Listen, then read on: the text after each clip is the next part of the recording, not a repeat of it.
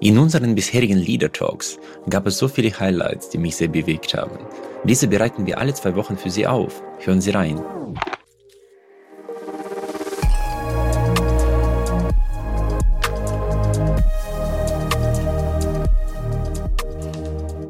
Und äh, das für, für mich auch immer wieder die Frage, viele Leute suchen zu viel Leidenschaft. Aus meiner Sicht ist Leidenschaft nur dafür da, um den ersten Schritt zu machen. Und dann kommt die Disziplin ins Spiel, was auch bei dir, glaube ich, eine besondere Rolle spielt. Und wenn ich jetzt mich nicht irre, Duckworth äh, mit ihrem bekannten Ansatz mit Greed, Durchhaltevermögen, ist, glaube ich, der einzige Faktor, der erfolgreichen von weniger erfolgreichen Menschen ziemlich präzise unterscheidet. Warum ist es so schwierig, diszipliniert zu sein? Ja, genau, das ist wieder der Punkt. Schokolade oder Chips, ne? Ja, wenigstens dunkle Schokolade. Das ist meine Empfehlung, weil ich versuche dann über Systeme, das, ja. über Systeme das zu lösen. Ja, da gibt's halt ja. nur dunkle Schokolade, dann leidet man mit dunkler Schokolade, ja. Also ich denke, Disziplin ist ja so ein bisschen bei uns in Deutschland, die deutsche Disziplin, ähm, und so ein bisschen so verschrien wie Zahnarztbesuch oder Wurzelbehandlung. Ne? Das ist so diese Assoziation dazu. Und ich glaube, ähm, nicht nur ich glaube, ich weiß es auch meiner Vergangenheit, dass nur wenn wir hartnäckig diszipliniert an was dranbleiben, ne, dass wir dann auch wirklich am Ende erfolgreich sein können. Und es ist halt so ein bisschen, ja, es ist halt anstrengend und das heißt auch ein paar Extrameilen zu gehen. Nur eine Sache ist klar, so wie du sagst, es gibt keinen erfolgreichen Menschen, der nicht hartnäckig an seinem Ziel dran geblieben ist. Und wenn ich dranbleibe, und dann ist es egal, ob ich ein Joggen anfange, ob ich einen Sprint laufe, einen Marathon oder ob ich ein Buch schreiben möchte, völlig egal, was ich tun möchte. Es gibt immer wieder Situationen, die wird's geben, die, die anstrengend sind, die uns aus unserer Komfortzone komplett rausbringen. Und wenn wir Disziplin nicht gelernt haben, dann wird's problematisch. Dann haben, schaffen wir es nämlich nicht, den Einsatz zu bringen, der dann notwendig ist, sondern was passiert dann? wir geben ganz, ganz schnell auf und, und schmeißen die Finte ins Korn.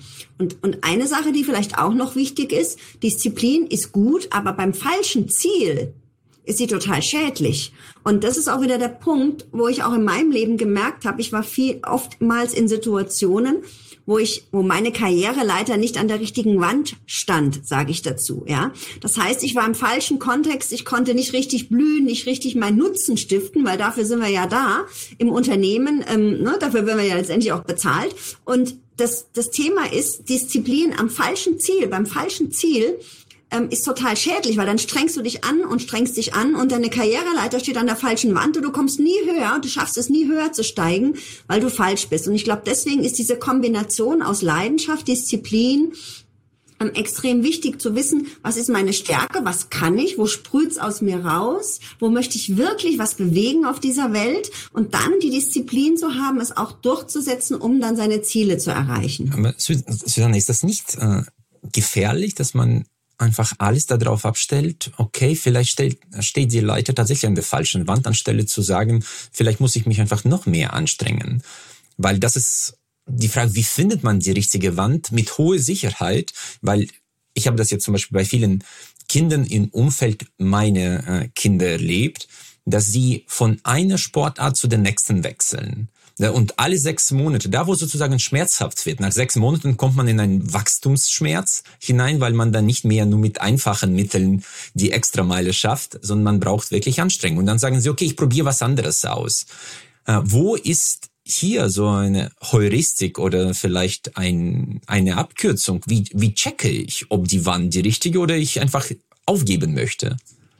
Also ich würde mal prinzipiell schon unterscheiden wollen zwischen Beruf und jetzt ein Sport, was ich mache. Das sind unterschiedliche Dinge, ja.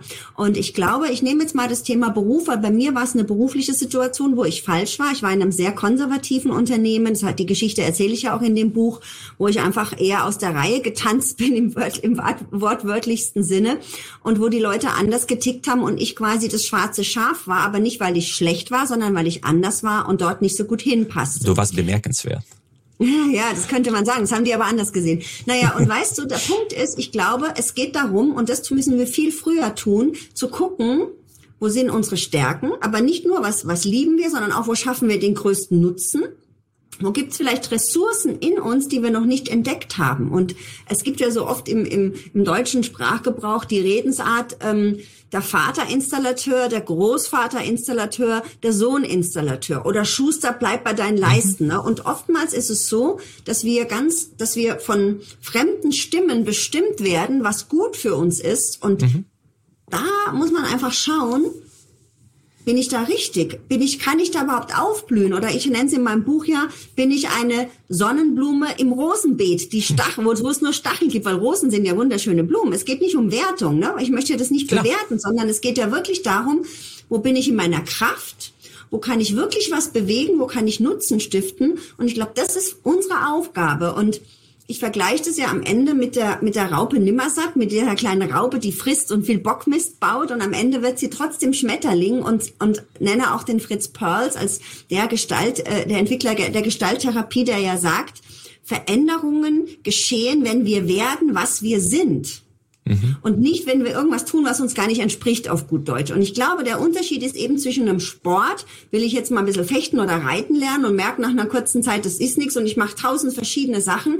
Da heißt es dann wahrscheinlich schon auch irgendwann zu sagen, okay, jetzt muss ich mich entscheiden oder jetzt sollte ich mich irgendwann mal entscheiden und überlegen, was will ich. Und zum Job ist natürlich noch mal eine längere Geschichte, weil ich da ein Leben lang vielleicht tätig bin in dem mhm. Beruf, den ich arbeite und sich wirklich gut zu überlegen, ähm, ja, was passt zu mir und wo kann ich, also nicht nur egoistisch, was passt zu mir, sondern auch, wo ich mich wo am besten entfalten kann. Genau, wo ich mich mhm. am besten entfalten kann vielleicht. Genau. Was ja, aber entfalten ist auch wieder Ego und es ist wichtig, aber Nutzen stiften auch. Das geht am besten einher. Ich entfalte mich, Parallel dazu stifte ich Nutzen bei den anderen Menschen. Also wenn ich jetzt Vorträge halte, zum Beispiel, das ist meine totale Passion und meine Berufung, dann entfalte ich mich dabei. Ich liebe es. Es ist auch ein bisschen egoistisch, weil ich es liebe. Und auf der anderen Seite stifte ich aber Nutzen, dass mir Menschen sagen, boah, sie haben mich total inspiriert. Das war eine bewegende Keynote. Und das ist, bestenfalls kommt das zusammen, damit es ja. eben nicht nur Ego bleibt. Um, Susanne, das, ich glaube, auf lange Sicht kommt das immer zusammen, weil nur bei einer nachhaltigen Lösung ist die Marktresonanz die tatsächlich deinen Nutzen bewertet, auch nachhaltig. Ansonsten, ich meine, man denkt, man stiftet Nutzen, nur das findet keinen Empfänger. Dann ist, das hilft das auch nicht. Was für mich. Dann ist mehr ein Hobby, ne? Ja, ja. Und bei einem Hobby sollte es auch irgendwo eine Bestätigung von außen kommen, weil die Leute soziale Wesen sind. Und auch wenn man sagt, man vergleicht sich nur mit sich selbst gestern, ist es verdammt schwierig, in einer sozialen Hierarchie absolut autonom zu laufen, weil dann ist er ein bisschen psychopathisch unterwegs, ja, weil dann interessiert sie gar nichts mehr.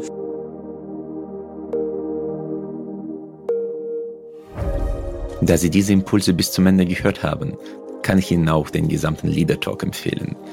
Den direkten Link dazu finden Sie in den Show Notes. Folgen Sie uns gerne, damit Sie auch in Zukunft keine Impulse verpassen. Ich freue mich sehr, dass Sie auch diese Folge bis zum Ende gehört haben. Wir investieren viele Ressourcen und Leidenschaft, um diesen Podcast möglich zu machen. Sie würden uns sehr helfen, wenn Sie dem Podcast folgen und vielleicht auch bewerten würden. Ich danke Ihnen im Voraus. Ich freue mich auf unser Wiederhören.